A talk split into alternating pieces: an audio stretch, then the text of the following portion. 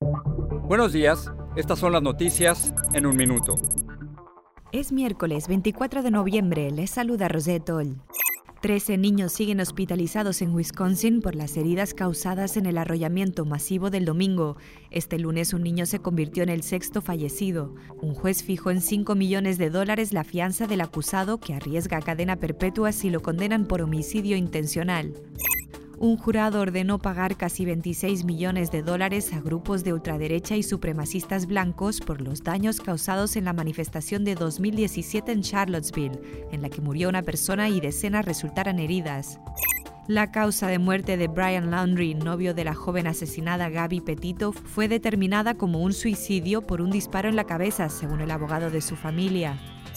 La NASA lanzó al espacio una nave que tiene por objetivo estrellarse el año próximo contra el asteroide Dimorphos para desviar su trayectoria. Se trata de un ejercicio por si en el futuro algún asteroide amenaza la Tierra. Más información en nuestras redes sociales y univisionoticias.com.